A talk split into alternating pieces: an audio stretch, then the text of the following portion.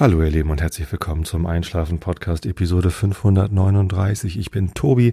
Ich lese euch heute äh, Goethe vor aus der italienischen Reise. Davor gibt es ein bisschen Rilke und davor erzähle ich euch was, damit ihr abgelenkt seid von euren eigenen Gedanken und besser einschlafen könnt. Ja, und im Gegensatz zur letzten Episode gibt's heute eine Einschlafgarantie. Denn äh, das Thema, das ich mir für heute ausgedacht habe, ich kann mir nicht vorstellen, dass sich dafür irgendwer begeistern lässt. Ich mag das Thema sehr, es ist amüsiert mich äh, und ich finde es hinreichend interessant, um hinzuhören, aber nicht spannend genug, um dabei bleiben zu müssen. Und so schläft man ja am besten ein. Es geht um Längenmaße. Aber bevor ich da äh, reinspringe, noch eine Anmerkung zur letzten Episode. Ähm, da ging es ja um Ambiguitäts Toleranz, äh, Ambivalenztoleranz. Nee, Ambivalenz und Ambiguitätstoleranz, sowas. Genau. Und ich habe ähm, erstaunlich wenig Feedback dazu bekommen. Ähm, es gab zwei, drei Leute, die sich äh, sehr darüber aufgeregt haben, dass ich Stellung bezogen habe, äh, beziehungsweise für welche Seite ich Stellung äh, bezogen habe in dem Israel-Konflikt. Das hat mich überrascht, dass das so wenig war. Da hatte ich mit mehr erwartet, weil ja doch viele Leute eine Seite unterstützen und ähm, da hätte ich irgendwie mehr Aufregung erwartet. Ähm, von vielen habe ich aber auch die Nachricht bekommen, dass sie verstanden haben, wie differenziert da meine Meinung ist und dass ich natürlich nicht gut heiße, dass Israel dort äh, Wohnhäuser bombardiert oder dass israelische Siedler Palästinenser angreifen. Das ist doch vollkommen klar. Genau. Ähm, die Unterscheidung, ob eine Terrororganisation äh, die Auslöschung eines Volkes anstrebt oder ob ein Volk versucht, sich zu verteidigen. Und natürlich gibt es auch bei den Israelis ähm, böse Menschen, die äh, Palästinensern was Böses wollen. Ähm, ja, ich, ich glaube, den meisten von euch ist klar geworden, wie meine Haltung zu dem Konflikt ist. Und dass es natürlich am besten wäre, wenn Frieden einkehren würde. Und ähm, ich wie gesagt, ich war ein bisschen überrascht, dass da so wenig kam, aber auch sehr erfreut und irgendwie habe ich den Eindruck, ich habe einfach die besten Hörer auf der ganzen Welt. Bei anderen Podcasts scheint das irgendwie viel aufgeregter zu sein alles. In diesem Sinne, ähm, als abschließenden Kommentar zur letzten Sendung wünsche ich euch allen ganz viel Ambiguitätstoleranz und zu versuchen, ähm, über den direkten Konflikt hinaus zu blicken und nicht immer äh, zu glauben, man müsse eine Seite unbedingt und äh, ohne Kompromiss unterstützen. Gut, ähm, kommen wir zum Thema der heutigen Sendung und es gibt ein paar Anlässe, warum ich mir das Thema Längenmaße oder Entfernungen als Thema für den Einschlafen-Podcast schon länger auf die Themenliste geschrieben hatte. Ähm, da steht das schon wirklich lange. So, und ich glaube, der ursprüngliche Anlass, warum ich äh, das Thema so lustig finde, ist äh, Furlong.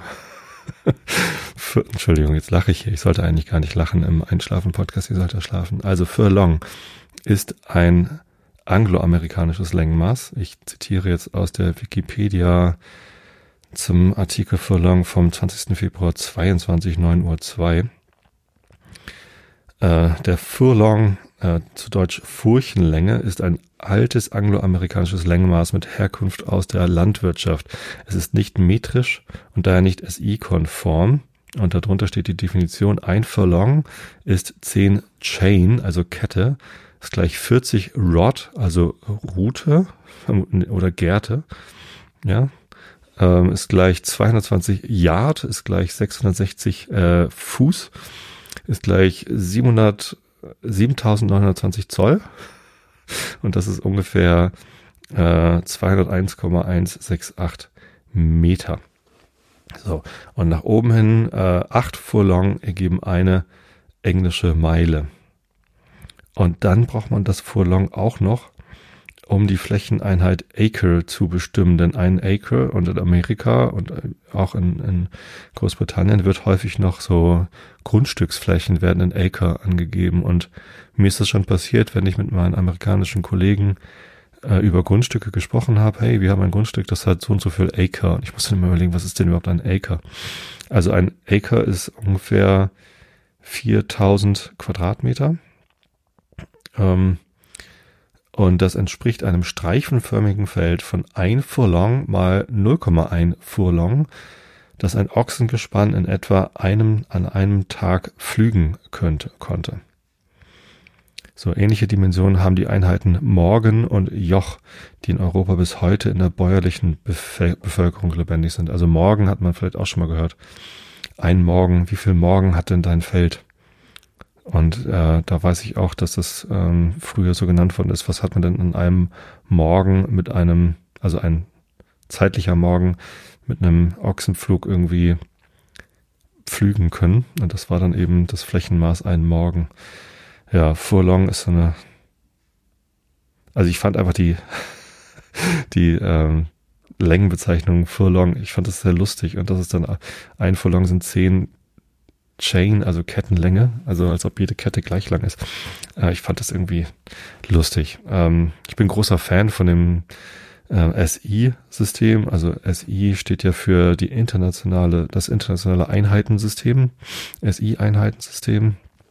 Und wir Westeuropäer, äh, ausschließlich UK, äh, sind es einfach gewohnt, äh, Dinge in Meter und Kilometer und Kilogramm zu rechnen und, äh, und in Celsius.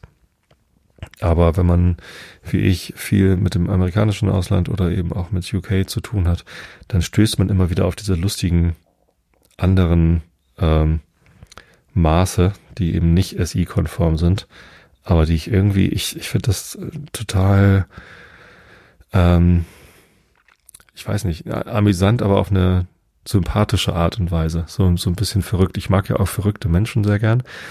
Und das ist irgendwie Dinge in Forlong auszurechnen, finde ich einfach, finde ich super. Naja. Genau, deswegen äh, wollte ich da schon lange mal drüber sprechen, was es denn dann noch alles so gibt. Denn es gibt ja jede Menge, alleine wenn man mal die verschiedenen ähm, Meilen irgendwie äh, sich anschaut, es gibt ja ganz viele verschiedene Meilen und wenn die Amis sagen eine Meile, dann bin ich auch immer erstmal irritiert, weil ich weiß, dass es ganz viele gibt, aber die haben sich einfach dran gewöhnt, dass diese terrestrische Meile bei denen ganz normal ist, aber ich habe dann immer noch die Seemeile und die englische Meile und alles mögliche andere im Kopf. Ähm, das finde ich ganz gut. So, und dann ein weiterer Grund, warum ich das Thema durchgehen wollte, und ich gehe gleich mit euch durch eine lange Liste von Längenmaßen, die es auch auf Wikipedia gibt, ähm, ist Astronomie natürlich. Denn in der Astronomie sind Entfernungen ja auch total interessant. Wie weit sind eigentlich die Sterne entfernt? Und wie misst man das eigentlich? Also wie findet man das raus?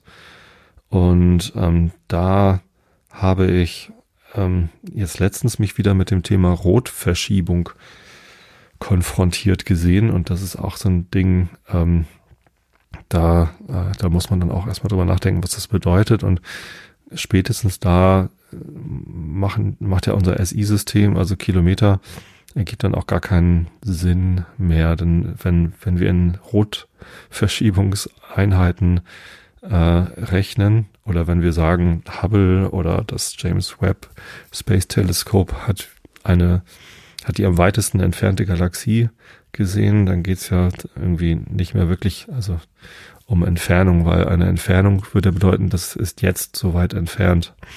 Ähm, aber der Begriff jetzt macht in, in dieser Deep Space Astronomie gar keinen Sinn mehr, denn ähm, Gleichzeitigkeit verliert seine Bedeutung.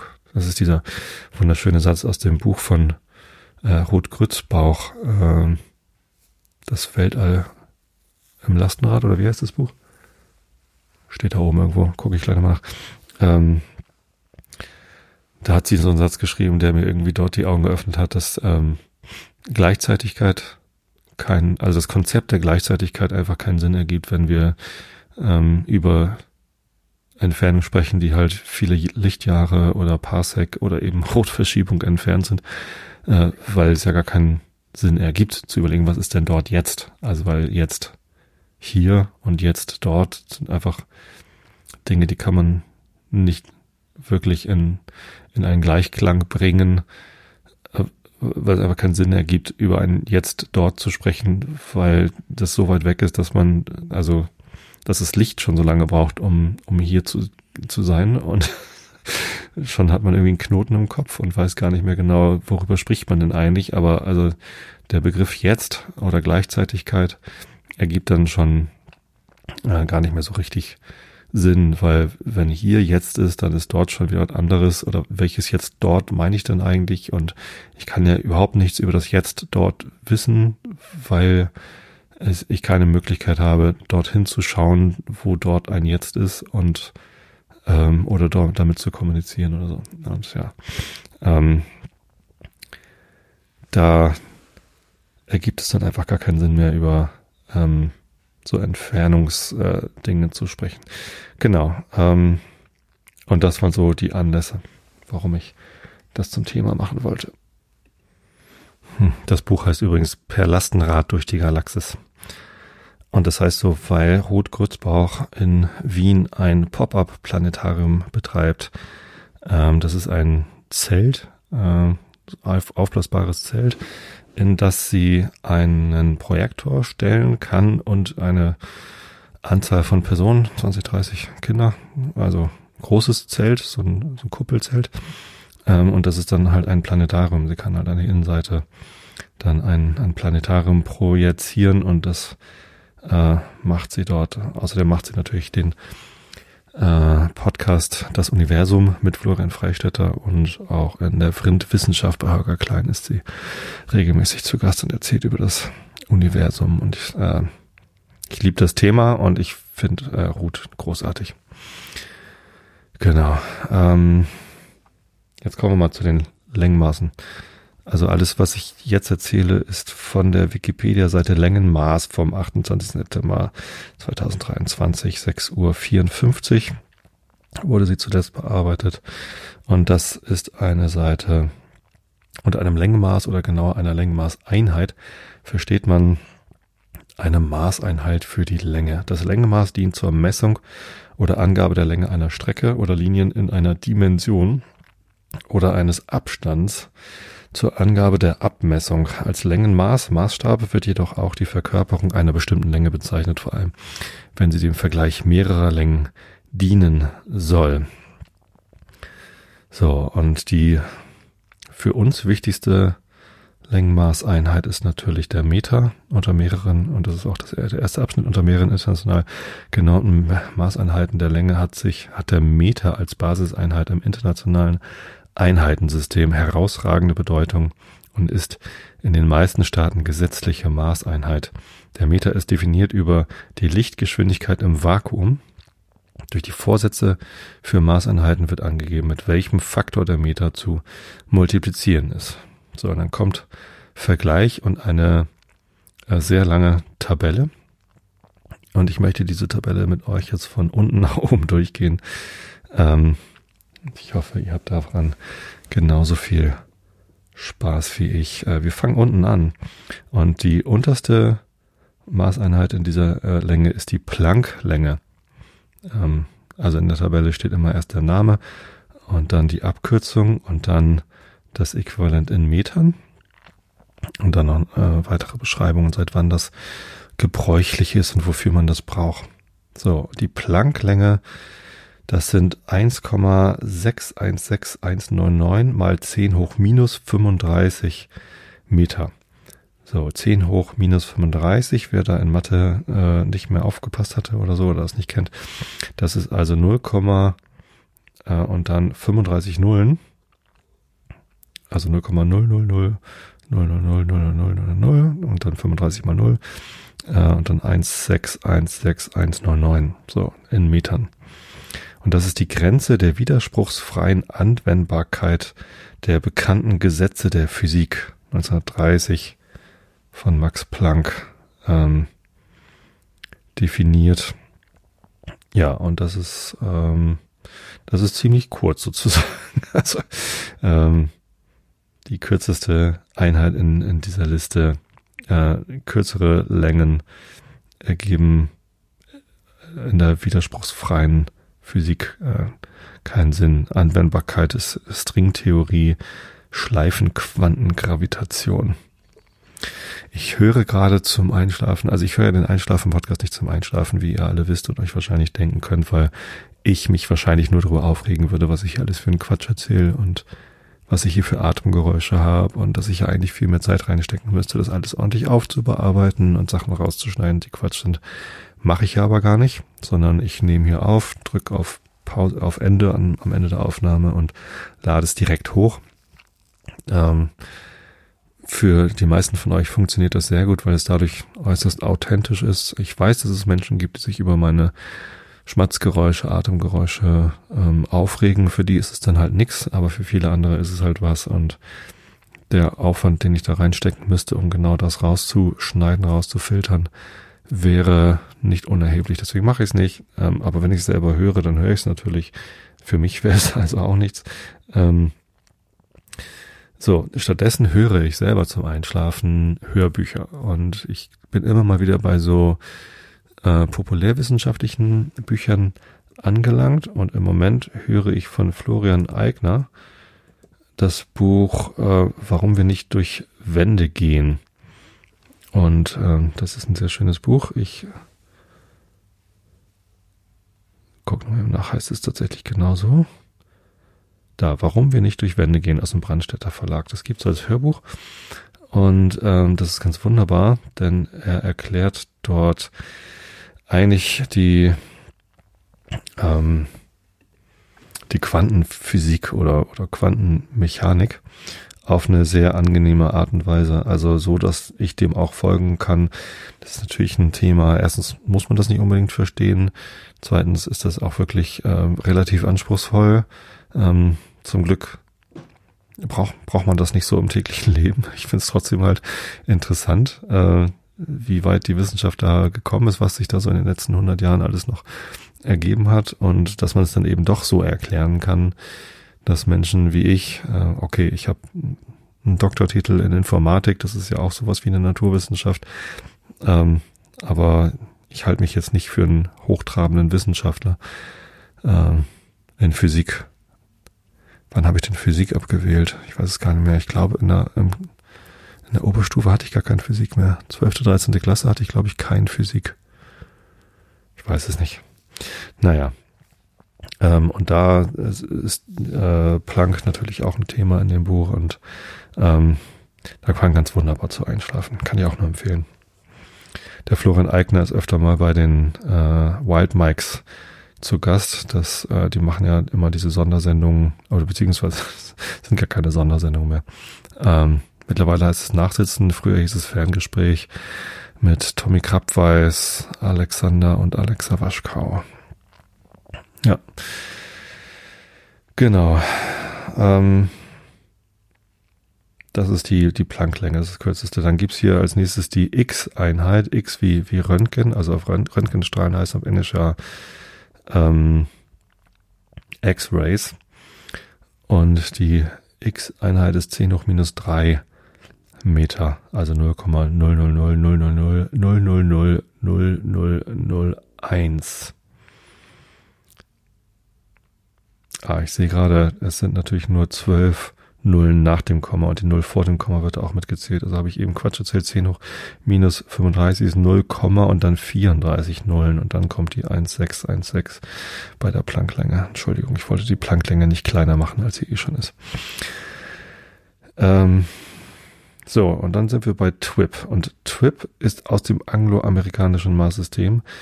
Und ich wundere mich, dass es das gibt also was, was man damit wohl gemacht hat. Ich mache mal die äh, Wikipedia-Seite von TWIP auf. Äh, 17. April 2021, 20.37 Uhr auf Wikipedia. Ein TWIP ist eine angloamerikanische Längeneinheit bezeichnet die Teilung 20th of an Inch Point, also ein 20. Punkt, also ein 1440. Zoll.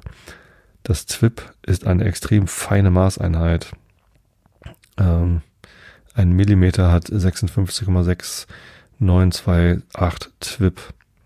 So, die Einheit TWIP findet Verwendung in Berechnungen von Schrift und Grafik im Computerbereich, zum Beispiel im Graphics Device Interface GDI von Microsofts Windows Betriebssystem, im Dateiformat Windows Meta File WMF, im Textformat Rich Text Format oder im Druckdatenformat AFP.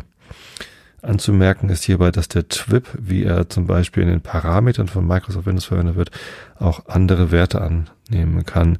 Diese sind abhängig von der Druckauflösung. Die oben genannte Formel gilt für den Fall 72 dpi dots per inch. Hier hat ein Punkt die Größe ein 72.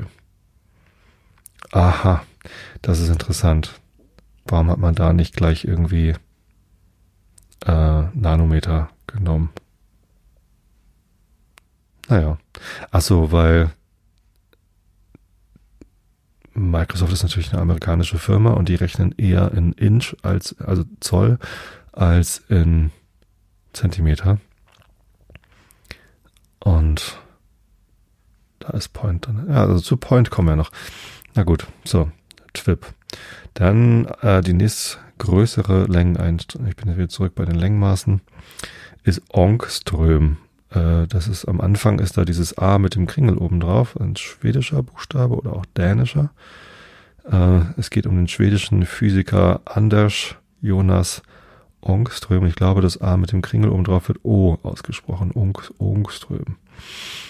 So, ähm, ein Ångström sind 0,000000001 Meter, also 10 hoch minus 10.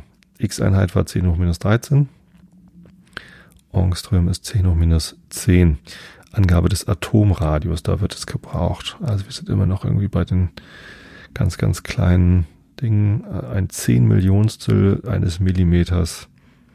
Ähm, Ångström wird insbesondere in der Kristallographie und der Chemie benutzt, um mit einfachen Zahlenwerten arbeiten zu können. Äh, ja, also der Radius eines Atoms ist ungefähr ein Ångström. Sagt die Wikipedia-Seite Ångström vom am Stand äh, 29. September 23, 5 Uhr 57. Genau, und dann eine Größenordnung größer ist der Nanometer, also 0,000000001, 10 hoch minus 9 Meter. Und äh, Nanometer wird natürlich heute immer noch benutzt. Ja. So, jetzt kommt eine chinesische Einheit. Bei China weiß ich natürlich nicht genau, wie man es ausspricht. Da steht ein chinesisches Schriftzeichen und dann Hu dahinter. Ich hoffe, man spricht das so aus. Das ist ähm, ein Drittel Mikrometer, also 0,00000 Periode 3 Meter. Und wird heute an, anscheinend noch in China verwendet. Der Mikrometer ist schon tausendmal so viel wie ein Nanometer, also 10 hoch minus 6, 0,00001 Meter. Und Mikrometer ist natürlich auch SI-konform. Und die nächstgrößere Einheit heißt SI. Wir sind wieder in China. Äh, wieder ein chinesisches Schriftzeichen und Sie oder Sie heißt es dann. Äh, hat aber nichts mit den SI-Einheiten zu tun. Denn das ist äh, einfach 10 Hu sind ein Sie. Äh, wird offenbar in China heute noch verwendet. So, ähm, die nächste Einheit, warum ist denn das lila hinterlegt? Also angloamerikanisch. Thou, also T-H-O-U, ein Thousandth of an Inch. Äh, also ein Tausendstel Zoll. 0,000254 Meter wird in der Elektronik verwendet. Verwechslungsgefahr mit Mill. Was ist denn Mill? Das ist ein Strich. Strich heißt in der Nautik. Nautischer Strich sind, ist ein 32. Vollwinkel. Leute, das ist echt so abgefahren, was es für verschiedene komische Längeneinheiten gibt. Okay, ähm, gehen wir wieder nach China. Ein Hao sind 10 C. Da sind wir also schon bei 0,00003, also nur noch vier Nullen hinter dem Komma. Periode 3. Und ähm, jetzt kommen wir nach Russland. Es gibt offenbar altrussische Einheiten. Ich weiß nicht, ob die heute noch in Russland verwendet werden, das steht hier nicht. Äh, Tochka sind 0,000254 äh, Meter. 254 klingt natürlich gleich schon nach Zoll. Ähm, also ein Zoll sind ja 2,54 Zentimeter. Ah, da kommen wir noch hin. Wo kommt denn da der Zoll? Da oben. Da sind wir noch ganz weit von weg. Also ihr habt noch richtig viele Längeneinheiten vor euch. Ähm, genau, ein Zoll ist ein Zehntel Linear. So, aber vor dem Linear kommen jetzt Charrière. Warum ist denn das Französisch? In der Medizintechnik und in China wird eine Längeneinheit verwendet, die heißt Li oder Charrière. Äh, Im englischsprachigen Raum auch French ist ein Maß in der Medizin ein Maß für den Außendurchmesser von Kanülen. Aha, interessant äh, sagt die Wikipedia-Seite zu Charrière vom 15. Mai 2023 um 5 Uhr 6. Ähm, Außendurchmesser von Kanülen und Kathetern sowie Tuben und Führungsdrähten. Namensgeber für die Einheit war Joseph Frédéric Benoit Charrière. Manchmal wird die Einheit im Plural als Charrières angegeben. Drei Charriere entsprechen dabei einem Millimeter, beziehungsweise ein Charriere ist ein Drittel Millimeter. Mhm. Es gibt also eine extra Maßeinheit für den Außendurchmesser von Kanülen. Also ist natürlich wichtig, dass man weiß, wie dick so eine Kanüle ist. Äh, und zufällig ist das äh, genauso lang wie ein chinesisches Li, was 10 Hao entspricht. So, die nächste Maßeinheit, die kennt man vielleicht dann doch eher, wenn man mit der Computergrafik oder im Druckgewerbe, Druckereigewerbe steht da hinten, äh, tätig ist. Das ist der Punkt. Abgekürzt P oder PT. Und äh, da gibt's drei verschiedene anscheinend. Entweder 0,000375 Meter oder 0,000376 065 oder 0,000352 äh, Periode 7. Ähm Ach guck mal, da steht noch, ein Punkt ist so viel wie zwei Mickey. Warum stand denn Mickey dann hier nicht in der Liste? Also ein 72. Zoll Inch ähm, aus dem angloamerikanischen Maßsystem. Ja, ein Punkt kennt man bei Schriftgrößen zum Beispiel, äh, wenn man eine äh, in, in Microsoft Word oder so eine die Schriftgröße von äh, Überschrift größer machen will, dann sieht man das immer in, in Punkt. So, und das kommt aus dem Druckgewerbe, Druckerei. Da wird in Punkt gerechnet. So, nächstgrößerer äh, Einheit, nächstgrößere Einheit ist Millimeter, 0,001 Meter, 10 hoch minus 3. So, Millimeter kennen wir, brauchen nicht weiter darauf einzugehen. Dann kommt Caliber. So ein, ein Hundertstel Zoll kommt aus dem Militär und Kaliber äh, ist natürlich auch bekannt als Maß für den, weiß nicht, wahrscheinlich Durchmesser von so einem Gewehrlauf oder so, ne? Ich weiß, ich bin kein Waffennah, aber irgendwie kennt man ja Kaliber als Ausdruck aus von irgendwelchen Westernfilmen oder sowas. So, jetzt wird's lustig. Ähm, Shoe Ounce und Shoe steht in Klammern. Ähm, das ist 0,0039687 Meter, ein 64. Zoll und äh, wird für feines Leder im angloamerikanischen Maßsystem verwendet. Das scheint äh, die Dicke von einem feinen Leder für einen Schuh zu sein. Und Schuh Iron ist äh, ein 48. Zoll, also 0,000529 Periode 6 Meter. Und das ist dann dickes Leder. Also Ounce ist dünnes, feines Leder und Iron ist dickes Leder. Finde ich toll. Line ich gehe da mal gleich auf die Seite. Ähm, auf der Wikipedia-Seite zur Maßlängeneinheit Line vom 24. November 2022, 23.41 Uhr. Die Linie oder auch Linear oder Linea ist ein altes Längenmaß der Feinmechanik und zwar ein Zehntel oder ein Zwölftel des zugrunde liegenden Zolls. Das ältere Duodezimalsystem mit einem Zwölftel Zoll oder ein 144. Fuß wurde später durch das Dezimale abgelöst. Die Linie konnte duodezimal in die kleinere Einheit, den Punkt, geteilt werden. Also eine Linie sind zwölf beziehungsweise zehn Punkte, zwölf Haares, Haarbreiten. Da der Fuß oder das Zoll regional verschieden waren, wies auch die Linie unterschiedliche Werte auf. So, dann gibt's die Pariser Linie, die bayerische Linie, die rheinländische Linie, die spanische Linie, polnische, russische und zwei verschiedene Wiener Linien. Die Pariser Linie wird auch abgekürzt mit drei Hochkommas. Setzt sie sich sowohl mit Strich als auch die als auch Millimeter bezeichnete Referenzmaß durch. Bis heute ist die auf diversen, teilweise noch in Gebrauch stehenden Messgeräten vorhandene Pariser Linie wichtig. Auf Basis dieses Maßes wurde beispielsweise bis etwa 1950 die Einteilung der Parswerte auf dem Glaskörper der Libellen vorgenommen. Neuere Libellen werden hingegen in Einheiten von genau zwei Millimeter graviert. So eine Libelle, es geht nicht um das Tier, sondern es geht um äh, in der Wasserwaage ist ja so ein ein Glasröhrchen mit einer Flüssigkeit und einer Luftblase. Das heißt ja auch Libelle.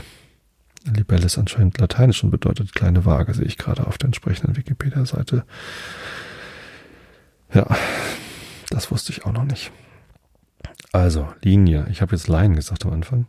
Ich dachte, also ja, in, und in der Übersicht der auf der Wikipedia-Seite Längenmaß steht es auch auf Englisch L-I-N-E abgekürzt LN. Zwölftel Zoll. So, und direkt darüber steht schon die Pariser Linie, altfranzösisches Maßsystem, heute noch in der Uhrentechnik und in der Teilung von Libellen, habe ich schon gesagt. Nächste Größeneinteilung, jetzt weiß ich nicht, wie man es ausspricht, Se, Je, Gerstenkorn, Che, vielleicht. Äh, ich gehe mal auf die Wikipedia-Seite vom 13. März 2022. She, in Klammern Gerstenkorn, ist die ursprüngliche sumerische Bezeichnung eines Längenmaßes, das von den Babyloniern später auch als Zeiteinheit verwendet wurde. Ein She entspricht als Längenmaß etwa 0,31 Zentimeter. Sechs She ergaben mit etwa 1,85 Zentimeter die höhere präsargonische Einheit Ubanu. Wunderschön. Ich finde es toll. Äh, ein She sind auch sechs mesopotamische Fingerbreiten. Wir kommen wieder nach China. Ein Fan sind 10 Li. Das sind 0,003 Periode 3 ähm, Meter. Und wir kommen wieder in die Schuhbranche.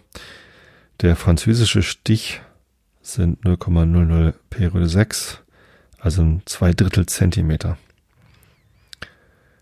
In Russland gibt es offenbar Linia, russische Linie. Achso, hatte ich schon gesagt. Eine russische Linie sind 10 Totschka.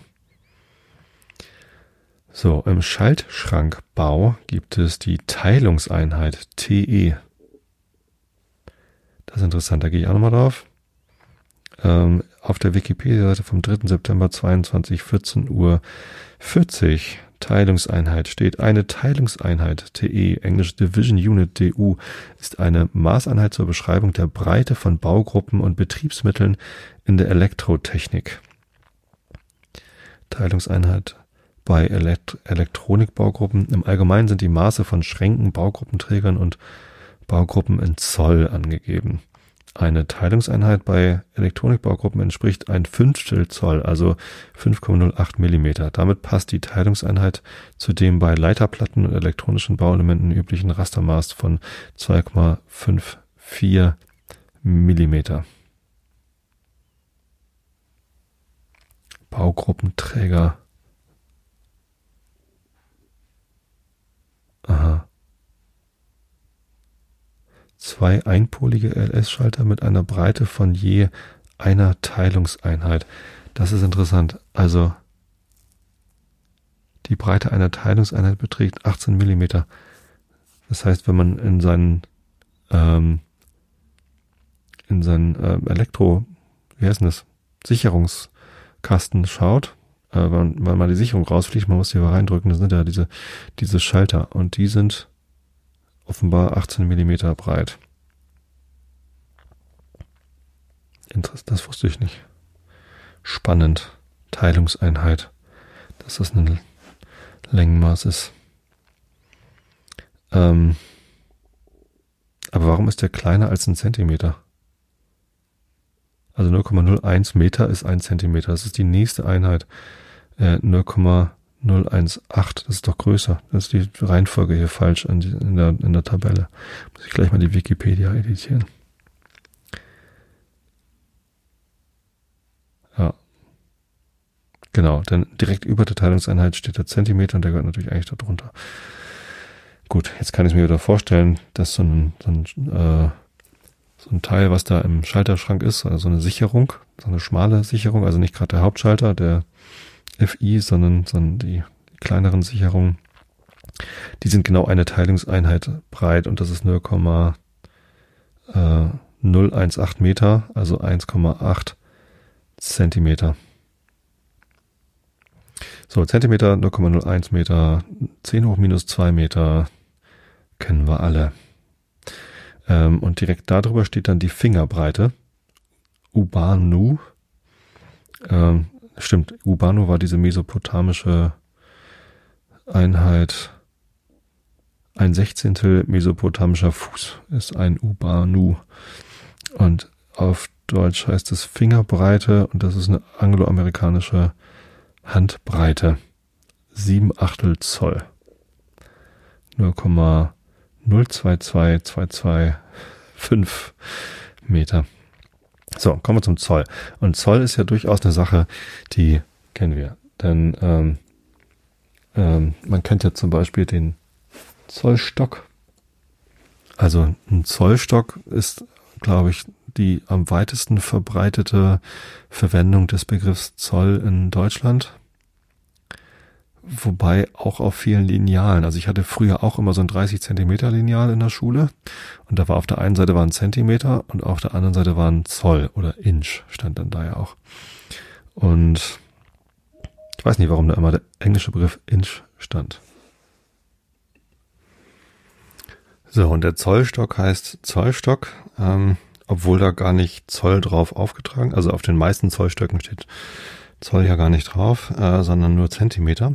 Und deswegen heißt das Ding eigentlich auch Gliedermaßstab.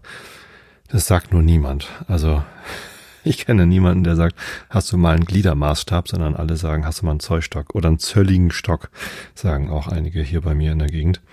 Ähm, das, ähm, ist natürlich ein bisschen umgangssprachlich. Nee, aber Zollstock oder das ist doch irgendwie ich, ich kenne es gar nicht anders. Also Gliedermaßstab habe ich mal gehört, dass es das, dass es eigentlich so heißen soll, ist natürlich eigentlich auch richtiger. Ähm, einige sagen auch Meterstab, sehe ich hier gerade. Aber es ist ja eigentlich auch ein zwei Meter Stab. Also die meisten Zollstöcke sind doch zwei Meter lang. Wir haben zwar auch einen ein Meter langen Zollstock, Gliedermaßstab. Ähm, das ist aber auch eher ungewöhnlich. Also die die normalen Dinger haben zwei Meter und steht nichts von Zoll drauf. Egal, ein Zoll sind 2,54 Zentimeter oder 0,0254 Meter. Und das wird natürlich ähm, sogar in Deutschland benutzt, obwohl es kein SI-Maß ist. Aber das kennt man ja noch. So, in Russland gibt's Juwim. Das sind 10 Linear und auch genau ein Zoll. Aber in Paris gibt's natürlich Pouce oder so. Ich weiß nicht, ich kann kein Französisch. Ähm, das ist das Pariser Zoll. Und äh, das sind 0,02707 Meter. Also im altfranzösischen Maßsystem sind, äh, gibt es halt, stimmt, ach so, es sind zwölf Pariser Linien. Und die Pariser Linien waren ja auch anders als die anderen Linien. Wir haben ganz viele verschiedene Linien. Und die Pariser, da ist alles ein bisschen länger anscheinend. Ähm, gewesen. Ein Zwölftel Pariser Fuß. Vielleicht hatten die einfach größere Füße. So, in Japan gibt's eine, Ma da waren wir noch gar nicht. In Japan gibt's eine Maßeinheit, die heißt Sun. Oder Sun. Wenn man draufklickt, ist man bei Shakanho. äh, Japanisch ist, also das ist die Wikipedia-Seite Shakanho vom 27. Mai 2023, 11 Uhr 19. Ähm, ist ein altes japanisches Maßsystem für Längen, Volumina, Fläche. Ach so, das ist der Oberbegriff. So, und da gibt's eine ganze Reihe. Ach, hallo Katzi. Die Katze kommt. Ihr müsst wieder Katzenschnurren hören. Da schnurrt sie schon, aber auf der Rückseite vom Mikrofon. Ja, ich habe hier mein iPad, ne? Musst dich hier hinlegen, da kannst du schnurren. Warst du draußen verkalt, ne? Da kommt die Katze und schnurrt. Schnurrt euch was. Wie viel ist denn ein Katzenschnurren? Gibt so Katzenmaßeinheiten? Ähm, genau, da ist äh, ein Sun sind zehn Bo sind, und dann gibt's noch Mo, Rin, Bu, Sun, Shaku, Ken, Jo, Cho und Ri, die alle aufeinander aufbauen. Schade, dass die hier nicht auch noch mit in der Liste drin sind. Hätte ich jetzt auch gut gefunden. In China gibt's Kun oder C-U-N, keine Ahnung, wie man das ausspricht. Das sind zehn Fan und Fan hatten wir ja schon. Ein Fan fahren zehn Li. Gut, äh, das ist 0,0 Periode 3. Also 3,33333 Zentimeter. Ja, Katze. Wird kuscheln. Wenn du dich genau dahin stellst, kann ich mein iPad nicht mehr ablesen. Okay, weiter geht's mit Kondulos. Das ist aus dem antiken Griechenland eine Maßeinheit 0,037 Meter. Ich, ich rechne das mal um in Zentimeter, ist ja viel einfacher. 3,7 Zentimeter zu sagen. In Russland gibt es Vershok, das sind 0,75 Juim, also 4,445 Zentimeter. Äh, die Handbreite ist eine Drittelspanne aus dem angloamerikanischen Maßsystem. Also circa 8 cm, manchmal auch nur 7,4. Äh, und jetzt sind wir beim Dezimeter, DM. Das ist natürlich 10 cm, also 0,1 Meter. Ähm, in Griechenland gibt es Dikhasis. ich habe nicht dich gemeint, Katze, mit Dikasi. Obwohl das ein süßer Kosename wäre für dich. Dikasi. Nein, du bist nicht dick. Unsere Katze ist erst ein halbes Jahr alt, die ist noch so ein bisschen Baby. Ein bisschen Kleinkind. Macht es sich gerade gemütlich auf der Decke. Ich habe ich hab ja mal von einer Hörerin eine Decke gestrickt bekommen, also schon mehrfach. Und jetzt habe ich hier gerade so eine schöne lila gemusterte Häkeldecke auf meinen Beinen und Füßen und da muss die Katze jetzt gerade ein bisschen stampfen. Kennt ihr das, wenn Katzen sich das bequem machen wollen? Dann äh, treten sie mit den Vorderfüßen äh, so stampfig links, rechts, links, rechts. Ich weiß gar nicht, welchen Effekt das hat, aber es äh, machen sie manchmal, um es sich gemütlich zu machen irgendwie. Aber nicht überall. Nur da, wo es gerade besonders kuschelig weich ist. Also auf meinem Kissen. Meine Frau hat mir mal einen Kissenbezug genäht. Oder ein Kissen damit bezogen. Da macht sie das. Und jetzt auf dieser Decke hier anscheinend. Naja, leg dich dahin. Schnur und putz dich ein bisschen, genau. So, jetzt kann ich ja weitermachen. Ähm, wir waren bei Dekasis aus dem antiken Griechenland. Das sind 1, nee, 14,8 Zentimeter. Ich gucke mal auf die Uhr. Oh, 44 Minuten. Ich muss mich ein bisschen beeilen. Ne? Äh, wir haben ja noch eine ganze Menge Maßeinheiten vor uns. Chatwert aus Russland sind, ist ein Viertel Arschen, vier Vershok. Also 17, äh, 0,1778 äh, Meter. Und das sind also 17,78 Zentimeter. Richtig? Ja. Ähm, dann kommt Link aus dem angloamerikanischen Maßsystem. Da muss ich auch noch mal reingucken. Äh, ach so, für Kettenglied. Link im Sinne von Kettenglied. Weil wir waren ja auch schon bei der Kette. Ähm, also eine Statute Mile sind 8 Furlong, sind 80 Chain, sind 320 Rod, sind 8000 Link. Ich mag's total gerne. Also überall, wo Furlong vorkommt, freue ich mich. Link. Aha. Gut. So, das sind 20 Zentimeter, es sind ein Link. Ähm, eine Spanne ist eine halbe Elle aus dem angloamerikanischen Maßsystem oder auch aus dem antiken Griechenland. Äh, 23 Zentimeter in etwa. Pus, ein sumerischer Fuß, ehemals am Fuß des jeweiligen Königs gemessen. Also je nachdem, wer gerade König war, sumerischer Herrscher. Ähm, 26,46 Zentimeter war es wohl mal. Der englische Fuß äh, sind äh, 30,48 Zentimeter. Seit 1980 globales Höhenmaß in der Luftfahrt entgegen der SI-Konvention. Klar, das kennt man, ne? wenn man irgendwie im Flugzeug unterwegs ist. Wir fliegen in einer Höhe von 10.000 Fuß, wird manchmal gesagt. Glaube ich. Der Pariser Fuß ist allerdings wieder ein bisschen länger, hatten wir schon. Der Königsfuß. Äh, mein Fuß ist übrigens nochmal deutlich länger, weil ich habe ja so große Füße. Ich weiß, ich habe meinen Fuß nie ausgemessen, aber mit Schuhgröße 50 bin ich da bestimmt drüber. Äh, der Pariser Fuß ist 32,48 Zentimeter. Bis ins 19. Jahrhundert war das ein Referenzmaß für viele regionale Längenmaße in Europa. Und dann gibt's noch ein Fuß oder Schuh, da steht von 25 bis 35 Zentimeter. Sehr ortsabhängig. Pökeme im antiken Griechenland waren 33,3 Zentimeter. Chi in China sind 10 Kun, also ein Drittel Meter, 33,3 Zentimeter.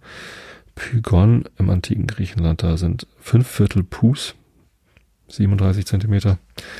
In Russland gibt es Stopper, das sind zwei Chatwert und ein halber Arschin. Jetzt muss ich aufpassen, dass meine anale Phase nicht ausbricht bei dem bei der Längeneinheit Arschin.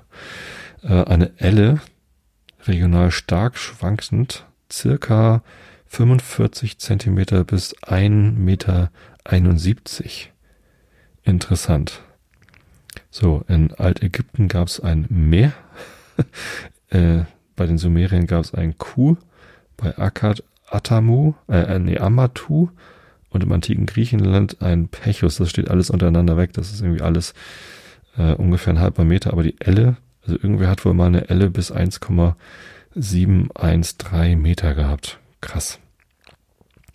Dabei ist eine Großelle nur 52 Zentimeter. Ein Schritt nach dem angloamerikanischen Maßsystem ähm, sind 71 Zentimeter. Im antiken Griechenland Bema 74 Zentimeter. Ein Arschen in Russland sind zwei Stopper, 71,12 Zentimeter. Ein Yard, das kennt man doch von Scotland Yard, äh, ist auch noch gebräuchlich. Und es sind drei Fuß, also 36 Zoll, also 0,9144 Meter. Also ein Yard ist fast ein Meter. Kann man sich merken. Irgendwie knapp ein Zehntel weniger, aber nicht wirklich. So, der Meter. Jetzt sind wir in der Mitte angekommen, ungefähr von der Liste. Und äh, ich habe schon irgendwie fast 15 Minuten gesprochen.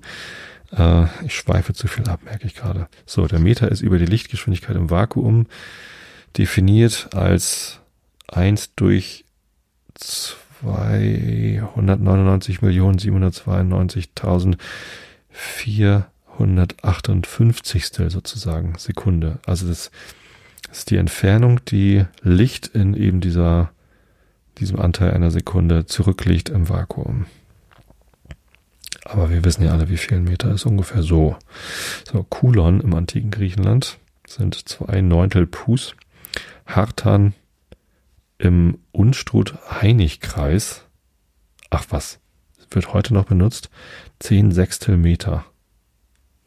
Interessant, gibt's aber keine Wikipedia. Seite dazu. Das hätte mich jetzt interessiert.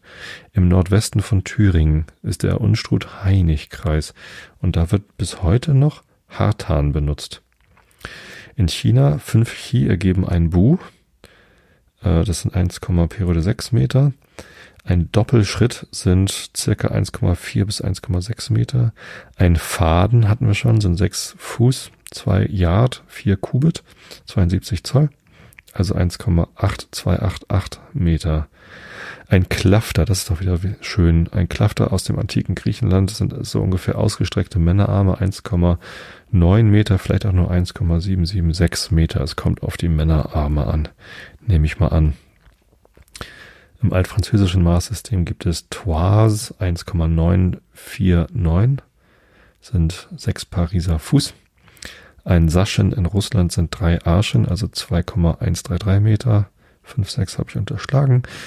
Im antiken Griechenland Akaina sind zehn Pus, knapp drei Meter. Ein Bar in Ägypten sind knapp drei Meter. Vier Dira Makmen. Ein Rohr in Mesopotamien sind sechs mesopotamische Ellen, also circa drei Meter. Ein Sang in China sind zwei Bu, also 3, Periode drei Meter. Eine Route sind wir wieder im landwirtschaftlichen Längenmaß. Drei bis neun Meter regional unterschiedlich, meist zwischen vier und sechs Meter. So, und das englische Rod, also Route, ist sehr präzise mit 5, 0292 Metern angegeben, nämlich 25 Link, also Kettenglieder, sind 109, äh, 198 Zoll. Also spätestens jetzt denkt man doch an die äh, an die Geldeinheiten von Harry Potter, wo auch irgendwie alles ganz ganz merkwürdige Vielfache von irgendwas waren. 11 Qubit. Also eine englische Route sind 11 Qubit. Ja. Bei Geldeinheiten gab es das doch in England auch mit Schilling. Zwölf Schilling sind ein Pfund oder so. Ich weiß es nicht mehr. Irgendwas war da auch sehr merkwürdig. Also eben nicht im Dezimalsystem leicht umrechenbar. Aurora bzw. Pletron aus dem antiken Griechenland sind 20 Pus, also 5,92 Meter. Dann gibt's noch im altfranzösischen Maßsystem, da ist die Route natürlich wieder ein bisschen länger. 7,14647 Meter. Äh, in Dekameter, 10 Meter. Gut, das ist einfach. Ramsdens Chain oder Gunter's Chain gibt's noch im angloamerikanischen Maßsystem, ist aber veraltet. 5 Rope oder 11 Fathom, 30,48 Meter oder 20,11 Meter. Shackle in UK oder Shot in US äh, sind 15 Fathom oder 30 Yard, also 27,432 Meter. Das ist mal wieder, also ich glaube, das wird auch heute noch benutzt wahrscheinlich. Ne? Ein Shackle. Plethron, Pleth, Pleth, Plethron, ein Plektrum im antiken Griechenland war 30 Meter lang. 29,6. 100 Pus. So. Usch sind 10 Rohr in Mesopotamien, also 30 Meter. In China gibt es Yin mit 33,3 Meter. In Deutschland Hektometer, aber das benutzt doch niemand. Also weder Dekameter noch Hektometer wird irgendwie wirklich benutzt. Äh, erst der Kilometer wird wieder benutzt. Ein Stadion im antiken Griechenland, das ist doch schön. Äh, circa 177,6 Meter, äh, 600 Pus. So, Cable im amerikanischen äh, angloamerikanischen Maßsystem ist eine Zehntel Seemeile, 100 Fathom, 200 Yard, wären dann 185,3184 Meter. Und jetzt kommt mein beliebter Furlong, 201 Meter. Da habe ich ja schon drüber gesprochen. Ich liebe Furlong. Das ist meine Lieblingsmaßeinheit. So, Mesopotamien, Dana sind drei, ungefähr 300 Meter. Diaulos aus antiken Griechenland in China sind 15 Yen ein Li, das sind 500 Meter. Der Sabbatweg im Judentum sind circa 900 Meter. Interessant. Scheint noch irgendwie aus der Bibel zu sein. Äh, aus dem, aus der Tora natürlich, ähm, was ja auch in der Bibel vorkommt. So, Kilometer sind 1000 Meter. Jetzt seid ihr alle ganz überrascht. In Russland sind äh, 500 Saschen ein Verst und das sind äh, 1066 Meter, 78. Und die englische Meile sind 1482 Meter. Aber das ist anders als die terrestrische Meile oder Statute Mile. Das sind nämlich 1609,344 Meter und das sind nämlich genau 8 Furlong. Ja, in Mesopotamien gab es SAR offenbar mit 1800 Meter ungefähr. Äh, die allgemeine Seemeile oder englische Seemeile äh, wird auch heute noch in der Navigation benutzt. Eben in der Seefahrt. Und äh, das sind 1852 Meter oder 1853,185 Meter. 2000 Yard, 10 Cable. Ein Grad Breitendifferenz. Dokilos im antiken Griechenland. So, und jetzt kommen die ganzen Ligen. Ich glaube, da kann ich eine extra Sendung zu machen. Also, ähm, League ist so ähnlich wie Meile. Und dann gibt es eine Postmeile mit 4000 Meter, metrische Meile mit 4000 Meter, Guatemala Meile auch 4000, mexikanische Landlüge in Frankreich sind 4,444,8. Äh, also 4444,8 Meter. Lieu Commun. In Paraguay gibt es eine eigene Meile mit 4500 Meter. In Chile auch. Und die nautische Meile wird hier angegeben mit 4828,023. Achso, eine nautische Meile ist eine anders als eine Seemeile. Muss man auch erstmal drauf kommen. Äh, League Nova, also die neue Meile, sind 5000 Meter. Bolivianische League ist 5100. Uruguay, Venezuela, Portugal, Ecuador, Preußen, Honduras, See League, spanische Legua, Kolumbien Legua, peruanische Legua. Das ist alles irgendwie ungefähr vier bis sechs Kilometer brasilianische Meile, meine, meine Güte. So, Rasta ist ein Zweidrittel einer geografischen Meile. Ein germanisches Längenmaß. Parasanges sind 30 Stadien. Milja ist eine russische Meile, 7,4676 Kilometer. In Finnland gibt es Poronkusema, 7,5 Kilometer. Beru ein Beru sind sechs Sar, Mesopotamien nehme ich an, 10,5 Kilometer. Scheunos aus dem alten Griechenland sind 60 Stadien. Eine Tagesreise sind 25 Kilometer im antiken Griechenland. Eine Lichtsekunde, jetzt sind wir gleich ganz oben. Eine Lichtsekunde sind 299 Millionen 762.458 Meter. Also knapp 300.000 Kilometer, so kann man sich das merken. Das ist der Weg, den Licht im Vakuum in einer Sekunde zurücklegt. Eine astronomische Einheit sind 149.597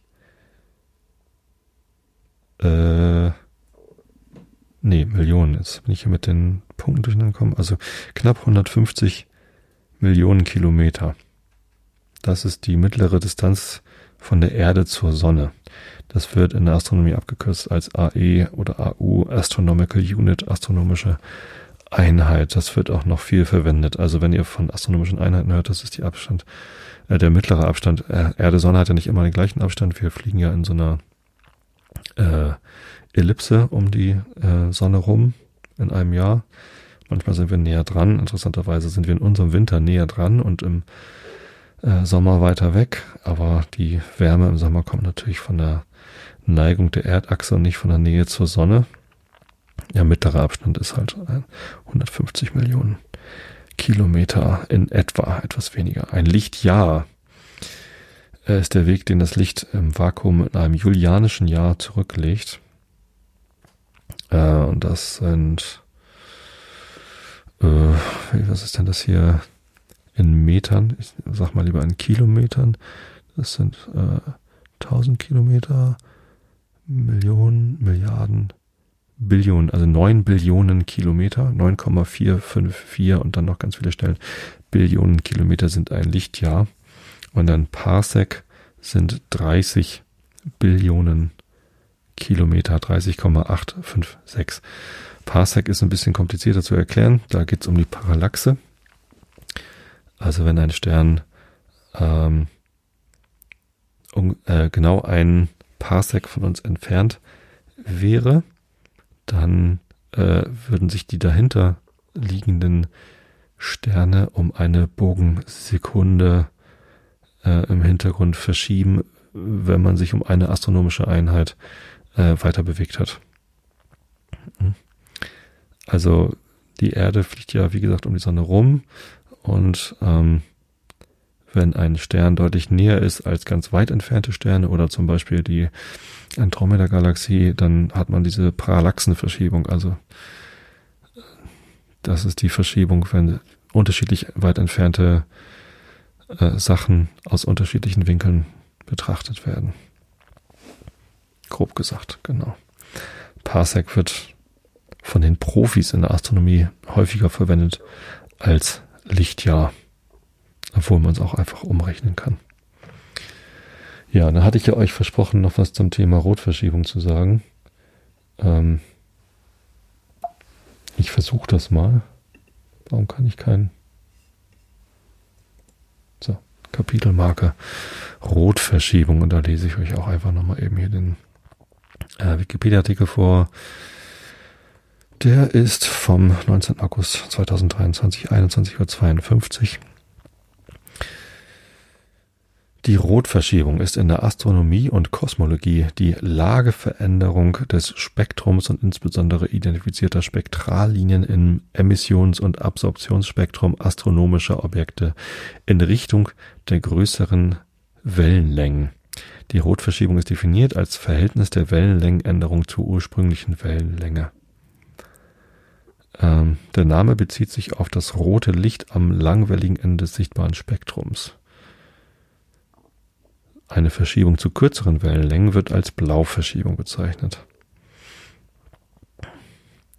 So festgestellt wird die Rotverschiebung durch den Vergleich bekannter Atom- und Molekülspektren mit den mittels Spektroskopie gemessenen Werten. Ähm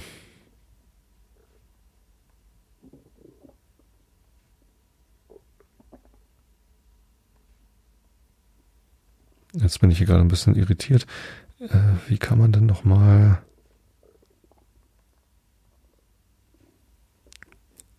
hier, warte mal.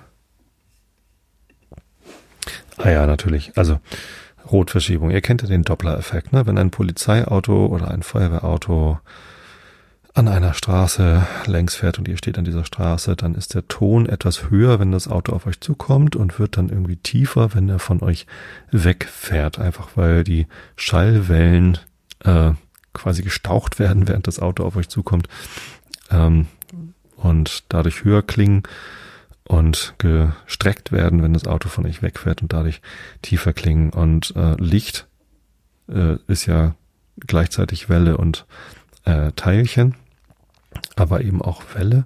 Das heißt, wenn Licht auf euch zukommt, dann wird es auch ähm, heller, also in diesem Fall blauer. Und wenn Licht von euch wegrückt, dann äh, wird es röter. So, jetzt kann man mit dieser äh, Rotverschiebung einerseits natürlich ähm, Geschwindigkeiten ähm, in, in, in größerer Nähe äh, berechnen, aber in der Kosmologie wird die Rotverschiebung äh, dann eben auch für quasi Entfernungen, wobei da geht es dann nicht mehr wirklich um Entfernungen, sondern da geht es dann eben, wie gesagt, weil, weil Gleichzeitigkeit einfach keine Rolle mehr spielt. Ähm, geht es dann um, wie groß war eigentlich das Universum, als das Licht, das gerade bei uns ankommt, losgeschickt worden ist. Denn wie ihr alle wisst, dehnt sich das Universum aus und alles, was irgendwie einigermaßen weit von uns weg ist, bewegt sich immer weiter von uns weg. Das liegt aber nicht daran, dass sich also eine Galaxie, die ganz weit von uns weg ist. Die Andromeda-Galaxie nun nicht gerade. Der sogenannte Andromeda-Nebel ist ja eine uns recht nahegelegene ähm, Galaxie. Was heißt eigentlich recht nah? Die Andromeda-Galaxie ist ähm, zweieinhalb Millionen Lichtjahre von uns entfernt. Genau. So in etwa. So, und kommt auf uns zu. In vier Milliarden Jahren oder so wird die Andromeda-Galaxie auf die Milchstraße treffen. Wir sind da alle nicht mehr da, wir müssen uns keine Sorgen machen. Oder in vier Millionen Jahren schon. Ne? Das ist, glaube ich, relativ bald. Also vergleichsweise bald. und ähm, das ist natürlich nicht so schlimm. Weil wenn Galaxien aufeinandertreffen, dann heißt das nicht, dass es eine große Kollision gibt, sondern die Galaxien sind ja erstaunlich leer zwischen den ganzen Sternen und Planeten in einer Galaxie ist sehr, sehr viel Luft, äh, nicht, also eben nicht Luft, sondern Leere, also äh, nicht Vakuum, aber halt sehr wenig. Und ähm, das ist offenbar nur ganz, ganz selten, dass bei so einer Galaxienkollision tatsächlich Sterne zusammenstoßen sondern die passen, die, die, die verschwinden so ineinander. Ähm, also die Andromeda-Galaxie kommt auf uns zu, ansonsten alles, was irgendwie ein bisschen weiter weg ist, als zweieinhalb Millionen Lichtjahre entfernt sich von uns. Ähm, aber nicht, weil es wegfliegt, sondern weil sich der Raum dazwischen ausdehnt. Also die, die Galaxie, äh, der, der Kosmos, das Universum dehnt sich aus, wird größer und äh, nicht, weil sich die Dinge, also weil irgendwas auseinanderfliegt, weil es gibt ja nichts, wo es hinfliegen könnte, sondern einfach nur, weil der Raum sich ausdehnt. Ich finde es immer ganz schwierig, sich das vorzustellen, weil wenn ich mir ein Universum vorstelle, das sich ausdehnt, dann versuche ich von außen drauf zu blicken und sehe etwas, was größer wird. Das geht natürlich nicht, weil man nicht außerhalb des Universums sein kann, sondern man ist immer im Universum und äh, sieht einfach nur, wie sich Dinge von, von sich selbst entfernen. Genau, und mit Hubble und dem James Webb Space Telescope äh, kann man sehr, sehr ähm, weit entfernt, ich weiß gar nicht, ob man das noch so sagen kann, äh, Galaxien irgendwie noch äh, aufzeichnen. Das bedeutet, dass das Licht, was von diesen Galaxien ähm, jetzt hier gemessen werden kann, also aufgezeichnet werden kann, dass das vor sehr langer Zeit losgeschickt worden ist. Und das heißt, als das Licht emittiert worden ist von diesen Galaxien, die wir da jetzt ähm, sehen quasi, losgeschickt worden ist, war das Universum noch äh, noch viel kleiner, weil also in der Zeit, äh, in der das Licht unterwegs war, ist das Universum halt größer geworden. Und ich versuche ja auf dem Wikipedia-Artikel zum Thema Rotverschiebung jetzt gerade mal den, den richtigen Satz zu finden. Ähm, Oh, das ist alles ganz schön kompliziert. Äh, beobachtet man beispielsweise eine Galaxie mit Rotverschiebung z gleich 3, so hatte das Universum zum Zeitpunkt der Aussendung des von uns empfangenen Lichts nur ein Viertel seiner Größe. Sämtliche physikalischen Prozesse in dieser Galaxie laufen aus Sicht des Beobachters um einen Faktor 1 plus z gleich 4 verlangsamt ab, da sich der Abstand zweier nacheinander emittierter Photonen und damit auch deren Eintreffen beim Beobachter, also die kosmologische Zeitdilatation, entsprechend vergrößert. Ja. Ein bekanntes Beispiel hierfür ist die zunehmende Streckung der Lichtkurven von Supernovae vom Typ 1a, deren Zustandekommen gut verstanden ist mit wachsender Rotverschiebung. Ja. Also, wenn ihr hört, eine Galaxie hat eine Rotverschiebung von drei z gleich drei äh, dann ist das ganz, ganz weit weg. Also viel, viel weiter noch, als man mit Parsec irgendwie sinnvoll ausdrücken kann. Parsec ist mehr so Sterne innerhalb der Galaxie. Kann man mit ein paar Parsec ausdrücken. Was ist denn mal Parsec? Was ist denn mal ein Lichtjahr entfernt? Kann ich ja nochmal eben gucken. Äh, wie weit ist denn zum Beispiel Sirius entfernt? Sirius, der Stern, den kennen wir alle, weil der ist besonders hell im großen Hund. Ist irgendwie so links unterhalb vom äh, großen Himmelsjäger Orion. Orion kennt, glaube ich, wirklich jeder. Und Sirius ist 8709 Lichtjahre entfernt. Und das sind 2,6 Parsec. Nee, 2600 äh, Parsec. So. Ja, Sirius B. Ach so, warte mal, es gibt da Sirius A und Sirius B. Äh, die sind aber, ach so, ein Doppelstern oder wie? Und aber beide ungefähr gleich weit weg. Mhm. Na gut, wie dem auch sei, jetzt, jetzt verliere ich hier so langsam äh, die Konzentration nach einer Stunde und zehn Minuten. Ähm, ich nehme die Folge übrigens heute am 28. November direkt auf. Heute erscheint sie ja auch. Ich habe es irgendwie bis zur letzten Sekunde quasi, also bis zum letzten Tag schleppen lassen. Ich hatte heute Morgen um sieben schon ein Meeting mit Amerika. Da ist jemand dann bis abends um zehn Uhr wach geblieben, damit ich um sieben mich äh, mit ihr treffen konnte.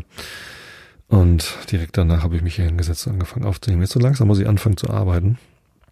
Und äh, deswegen kommen wir jetzt mal hier zu Herrn Rilke und zu Herrn Goethe. Ja, entsprechend den Längenmaßen ist die Episode etwas länger geworden. Ich hoffe, euch gefällt das ähnlich gut wie mir. Also ich mag das einfach total gerne. Es ist natürlich nicht so zum Zuhören, aber ähm, ich glaube, nach der letzten Episode war auch mal eine, eine Episode zum nicht so aufmerksam Zuhören angesagt. Wir kommen zu Herrn Rilke. Wir sind in den in der gesammelten Ausgabe ähm, sämtliche Gedichte in einem Band. Vollständige Ausgabe sind wir bei Position 1872, also 27 Prozent. Und da lese ich jetzt weiter mitten in dem Requiem. Du triebst es an, du stießest es nach vorn, du zerrtest es zur Feuerstelle, wie man eine Herde Tiere zerrt zum Opfer und wolltest noch, es sollte dabei froh sein, und du zwangest es schließlich, es war froh und lief herbei und gab sich hin. Dir schien, weil du gewohnt warst, an die andern Maße, es wäre nur für eine Weile, aber nun warst du in der Zeit und Zeit ist lang.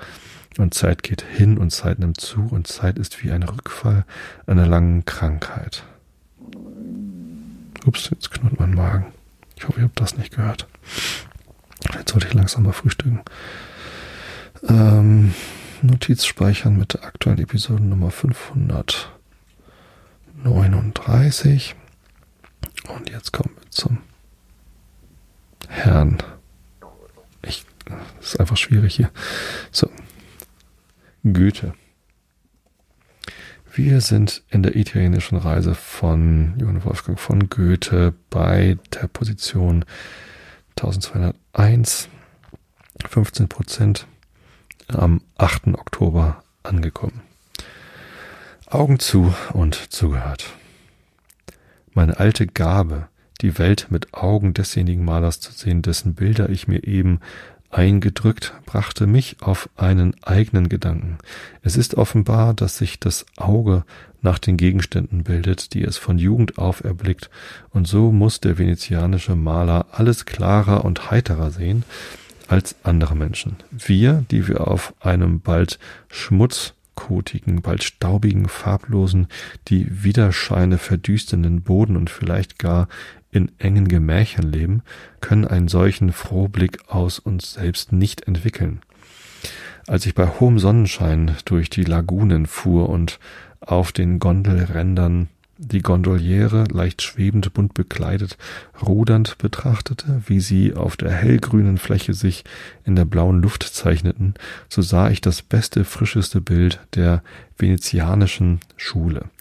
Der Sonnenschein hob die Lokalfarben blendend hervor, und die Schattenseiten waren so licht, dass sie verhältnismäßig wieder zu Lichtern hätten dienen können. Ein gleiches galt von den Widerscheinen des meergrünen Wassers. Alles war hell in hell gemalt, so dass die schäumende Welle und die Blitzlichter darauf nötig waren, um das Tüpfchen aufs I zu setzen. Tizian und Paul hatten diese Klarheit im höchsten Grade, und wo man sie in ihren Werken nicht findet, hat das Bild verloren oder ist ausgemalt. Die Kuppeln und Gewölbe der Markuskirche nebst ihren Seitenflächen, alles ist bilderreich, alles bunte Figuren auf goldenem Grunde, alles musi musivische Arbeit. Einige sind recht gut, andere gering, je nachdem die Meister waren, die den Karton verfertigten. Es fiel mir recht aufs Herz, dass doch alles auf die erste Erfindung ankommt und dass diese, das rechte Maß, den wahren Geist habe, da man mit viereckigen Stückchen Glas und hier nicht einmal auf die sauberste Weise das Gute sowohl als auch das Schlechte nachbilden kann. Die Kunst, welche dem Alten seine Fußboden bereitete, dem Christen seine Kirchenhimmel wölbte, hat sich jetzt auf Dosen und Armbänder verkrümelt. Diese Zeiten sind schlechter, als man denkt. Ach je, wenn du wüsstest, Johann, was da noch alles auf dich zukommt. So, auch hier mache ich mir eine Notiz dran, damit ich nächstes Mal weiß, wo ich weiterlesen muss. Ich wünsche euch allen eine gute Nacht. Ich hoffe, ihr seid gut eingeschlafen zu den Längenmaßen. Die Katze ist zumindest gut eingeschlafen. Ich ähm, wünsche euch einen guten Start in die Weihnachtszeit, die jetzt beginnt. Vorgestern war Totensonntag, nächsten Sonntag ist schon der erste Advent. Und wenn ihr diese Episode zu einem ganz anderen Zeitpunkt hört, als am Erscheinungsdatum, dem 28.11.2023, dann wünsche ich euch trotzdem eine gute Zeit und Schlaf braucht man ja immer. Also, ich habe euch alle lieb. Bis zum nächsten Mal. Gute Nacht.